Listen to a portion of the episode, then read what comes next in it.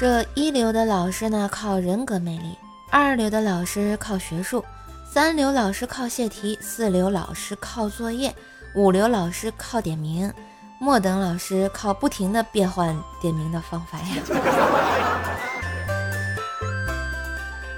小时候啊，我以为自己长大后可以拯救整个世界，等长大后才发现，整个世界都拯救不了我了。一天上课的时候，老师见小明老师讲话，生气地说：“小明，你要是再不老实，我就告诉你爸爸。”小明淡定地说：“老师，我对你也不满意，可是我从来没有告诉过你爸爸呀。”你给我滚出去！